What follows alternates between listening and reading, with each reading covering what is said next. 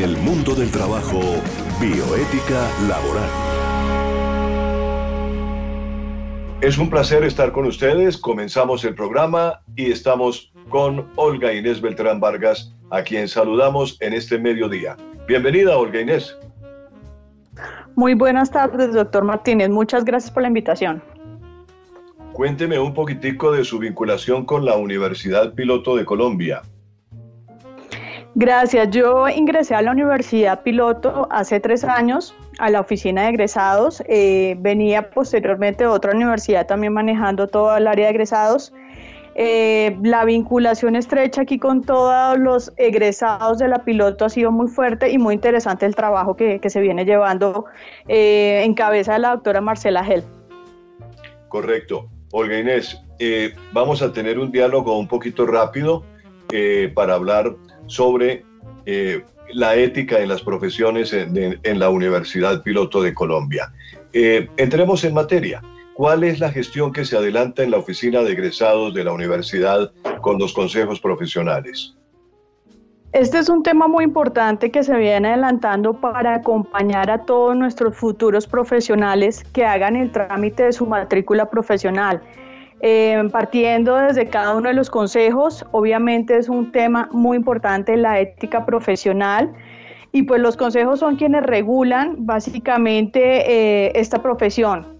Eh, cada uno de los consejos son las herramientas que tiene el Estado para denunciar las prácticas no adecuadas en el ejercicio de la profesión y pues ellos también ejercen el tema de la promoción, del control y la vigilancia de todas las profesiones eh, que en este momento pues la universidad adelanta.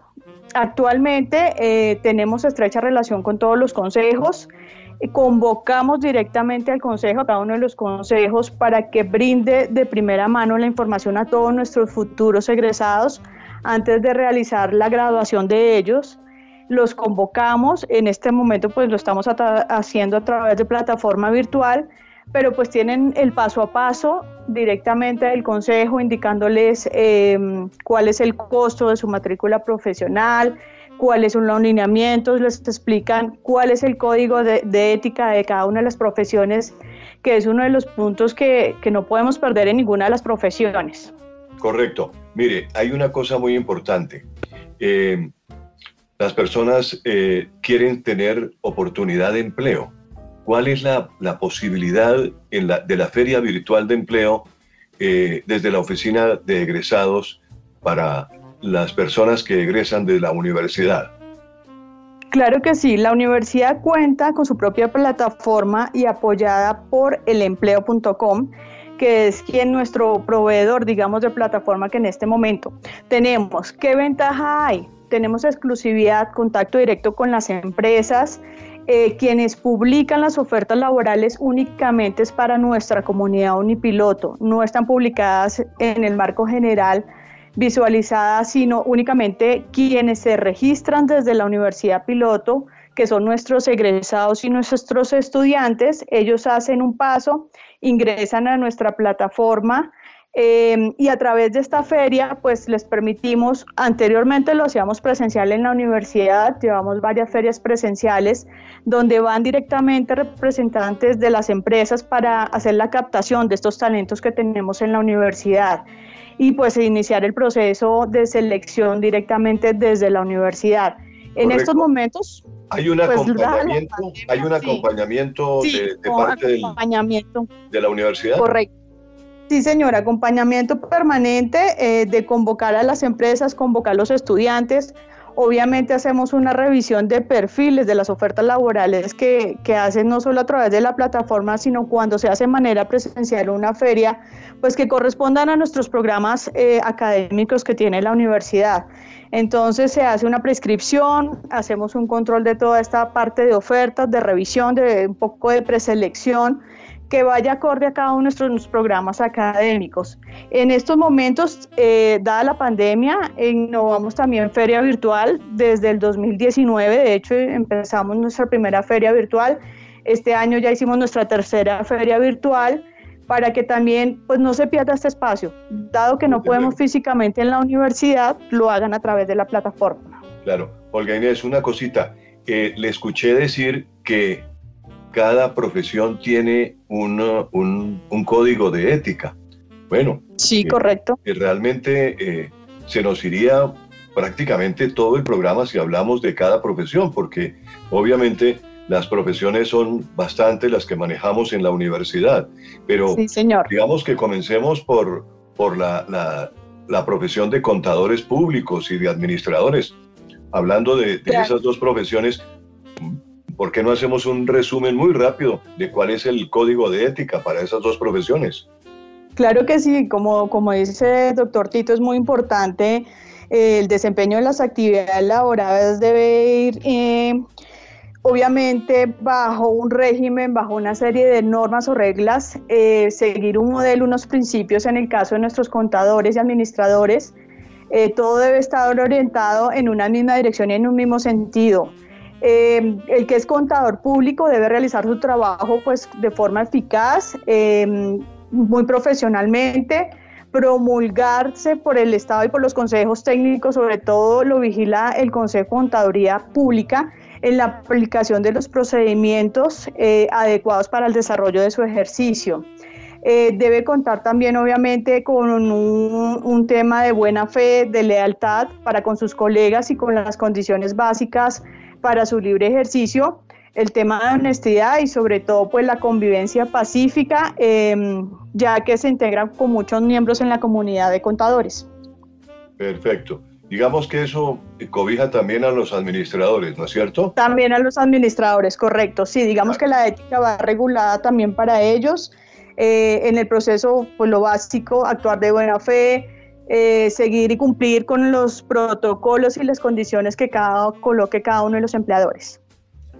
La profesión de arquitecto es una profesión, digamos que es la profesión mm, madre de nuestra universidad, con la cual nació nuestra universidad.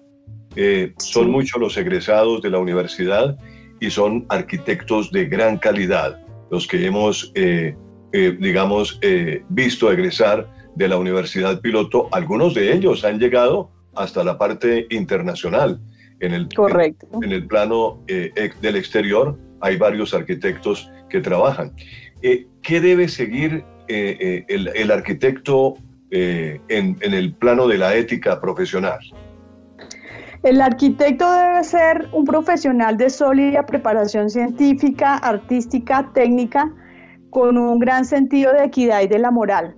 Eh, debe obviamente por, su condición eh, estar al servicio de la sociedad y de las personas y siempre buscando un bienestar de acción común, ¿no? Porque él eh, obviamente es uno de los que a nivel de las obras, de las construcciones, se integra con mucho tema de la sociedad, entonces debe ser íntegro, debe velar por su correcta ejecución de su profesión. De hecho, el consejo profesional para ellos poder realmente ejercer pues el primer paso que tienen que tener es su matrícula profesional.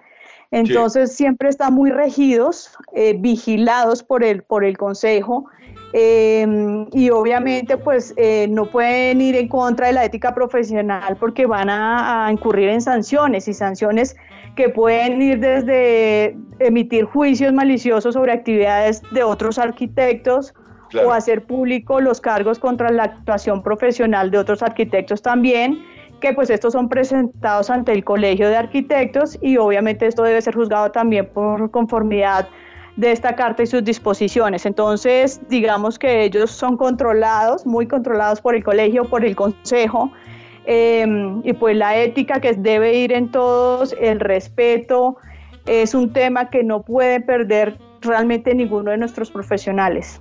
Sí, eh, yo, yo tengo el concepto del arquitecto que es supremamente estricto, ¿no? que debe ser muy estricto en todos sus cálculos, en todas sus cosas que hace eh, y que pone sobre, sobre la hoja de papel para que un cliente le compre realmente sus planos. Muy bien. ¿En qué consiste realmente, pasemos al ingeniero de sistemas, qué, qué, eh, qué código ético siguen los ingenieros de sistemas? El ingeniero de sistemas debe comprometerse a convertirse en analista, específicamente pues en el diseño, en la implementación, todo el tema de pruebas, eh, mantenimiento de los mismos sistemas informáticos que le asignen en su profesión. Eh, debe velar obviamente por el respeto y el eficaz cumplimiento de, estos acuerdos que, genera a través de las, de las entidades. Em, debe haber un compromiso obviamente de salud, de seguridad y de bienestar social. Yo entiendo que los ingenieros tienen más o menos una similitud, ¿no es cierto?, en su programa de estudios. Eh, digamos que en, cuestión de ética profesional, eh, ¿habría alguna diferencia del código que deben seguir los ingenieros civiles con los ingenieros de sistemas? Digamos que obviamente todo se basa en el ingeniero sistema básicamente es con todo el tema de información a través de temas digitales. El ingeniero civil ya está un poquito más en temas científicos y recursos técnicos que desempeña su propia profesión eh, pasemos un poquito a hablar del ingeniero civil y es conducirse con justicia, con honradez, con honestidad. Eh, debe ser discreto por el tema también de los proyectos y las cosas que se manejan, actuar de buena fe y pues obviamente una estricta eh, observación de las normas legales y éticas que deben cumplir dentro de su profesión.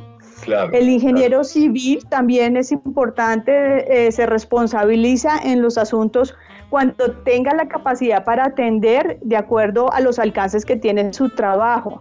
Por lo que aquí hacen temas de licitaciones, eh, temas con el Estado, entonces son muy estrictos ya más que el ingeniero de sistemas, el ingeniero civil tiene que ser muy estricto y apegado a las normas legales y a las condiciones que vienen en cada uno de los contratos o proyectos a los cuales los van a vincular o si no se nos caen los puentes y se nos caen las columnas. Correcto, si no se es realmente tan estricto y honorable en, eh, en, las propuestas que se hacen y en los análisis, ¿no? Que es Correcto, acá hay un alto compromiso con toda la sociedad. Claro, perfecto. Ahora, el economista nuestro eh, de la Universidad Piloto, eh, ¿qué, ¿qué código de ética sigue? Él debe poner en primer lugar el bien común y no los intereses personales. Debe conducir sus actividades de manera honesta, de manera íntegra, digno. Eh, jamás debe caer en actos de corrupción eh, eh, o egoísmo o apegos de acuerdo a confianzas que a veces se depositan, entonces no ir a pasar ese límite de confianza con las condiciones y la información que tiene de primera mano debe actuar de tal manera que sus actividades contribuyan con las mejores tomas de decisiones, eh, procurando obviamente la productividad y la eficacia dentro de la organización que esté em, y obviamente desempeñar su buen trabajo, ¿no? Dejar en alto su profesión. Claro. Eh, ¿La universidad en algún momento ha hecho algún estudio sobre la confianza y la desconfianza? ¿Quiénes son más confiados o quiénes son más desconfiados de, de, eh, digamos, mirándolo desde el origen de cada cual, ¿no? Yo tengo, la, yo tengo la sensación que en Colombia, por ejemplo, el boyacense es muy desconfiado, ¿no es cierto? Sí, señor, no hemos hecho estudio, pero sí, correcto. Sí, me, parece a mí, si usted habla con un boyacense, le dice, déjemelo pensar, ¿no? Sí, Siempre le dice, déjemelo pensar y no toma la decisión tan inmediato. O sea, hay un grado de desconfianza un poquito en eso. O sea, ¿Es tan importante ser desconfiado como ser confiado?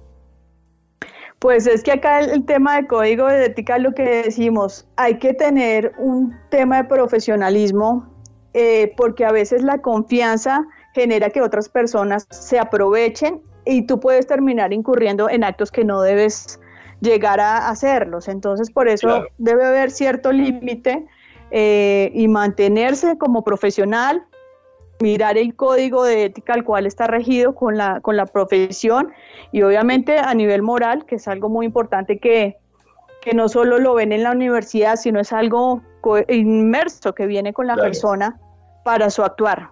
Mire, vamos a hablar inmediatamente de algo importante, que es el administrador ambiental. Tengo al doctor Julián Serna, que es un experto en ese tema de la parte ambiental. Dígale al doctor Julián Serna cuál es el código de ética de nuestros estudiantes de, ah, que salen como administradores ambientales. Bueno, estamos acá con un experto, entonces espero poder em, aclarar que sea muy, muy concreto el tema. Él debe proponerse, el administrador ambiental debe propender a un desarrollo regional sustentable ecológicamente territorialmente equilibrado y económicamente próspero y social, seguro y justo. Debe promover y garantizar la articulación entre el crecimiento y el desarrollo, eh, obviamente con vistas a satisfacer las necesidades de cada una de los presentes de acuerdo a las condiciones.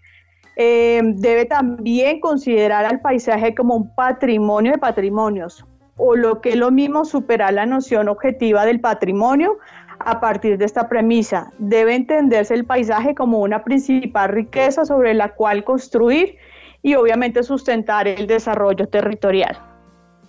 Y, y, el doctor Julián Serna, ¿qué le agregaría a esto del código para el administrador ambiental? Julián.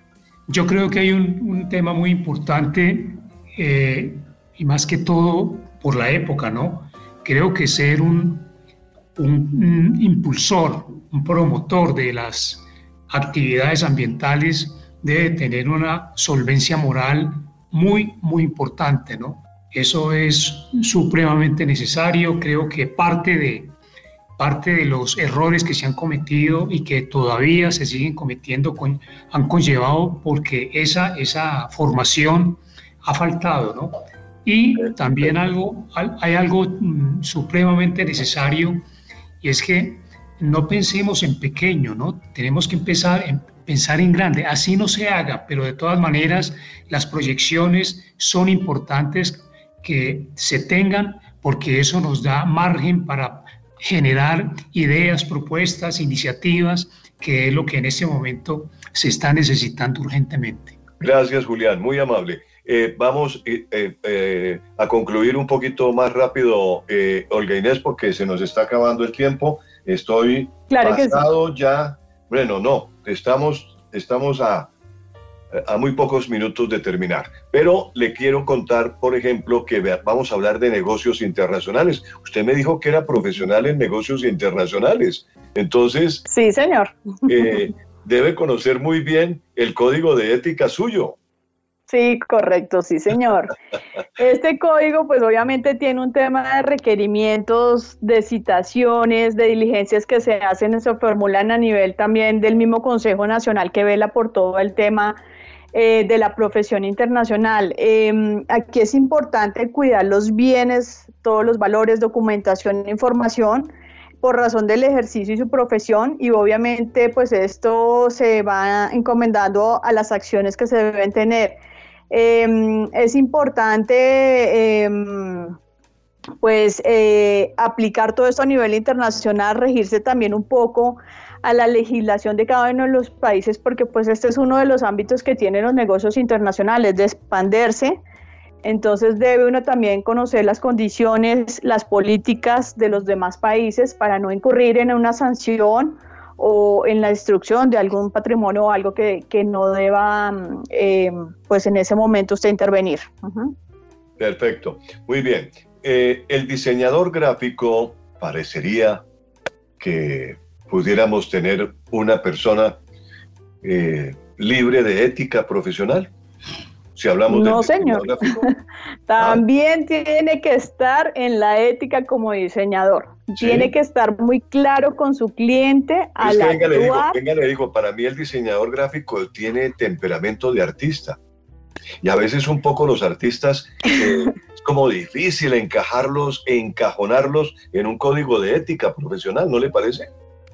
No, están muy encajados, muy articulados, porque ellos también tienen que llevar procesos, proyectos, entonces deben estar muy conscientes con su cliente qué es el servicio que le están brindando, porque aunque hacen proyectos a veces cortos, a veces largos, pues tienen que obviamente regirse por la buena fe, por ser claros y transparentes con sus clientes, eh, deben tener un método de producción y de organización dentro de su propio negocio, porque ellos a veces se mueven muy independientes y obviamente deben guardar un tema de confidencialidad que es algo muy importante con el cliente.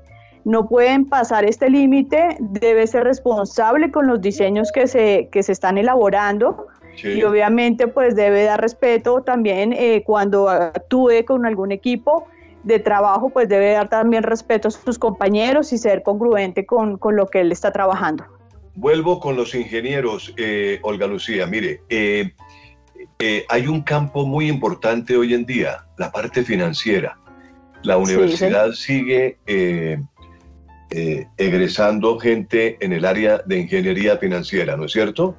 Sí, señor, y bastantes egresados. es un campo muy lindo para un profesional que sea un buen ingeniero financiero.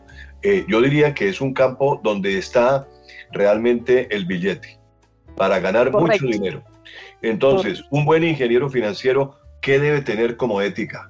Así, muy, rápidamente. Debe velar por el bien común, eh, generar principios de confianza, porque aquí manejan temas de ahorradores, de inversionistas, entonces debe ser objetivo, imparcial, integral, transparente, honesto y actuar, actuar siempre de buena fe.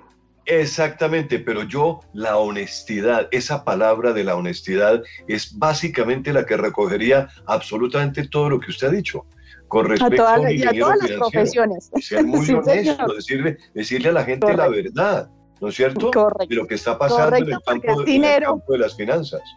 sí, señor, es dinero que está de por medio. Claro. El ingeniero de mecatrónica eh, es, un, es un ingeniero nuevo en el mercado, ¿no es cierto? Realmente. Eh, ah, sí. como con conocimientos científicos, desde luego, y con habilidades profesionales, pues va a enfrentarse a un código de ética de qué clase, de qué temperamento.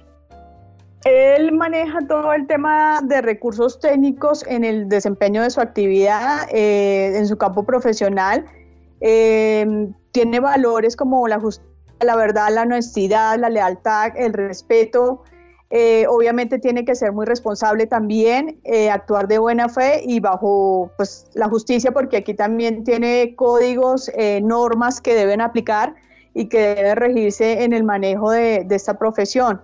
Oiga, Lucía, mire, se me acaba el tiempo. Te, voy a, voy a rogar un favor, 30 segunditos para a que hablemos en resumidas cuentas ingenieros de telecomunicaciones y también eh, diseñador de espacios y escenarios.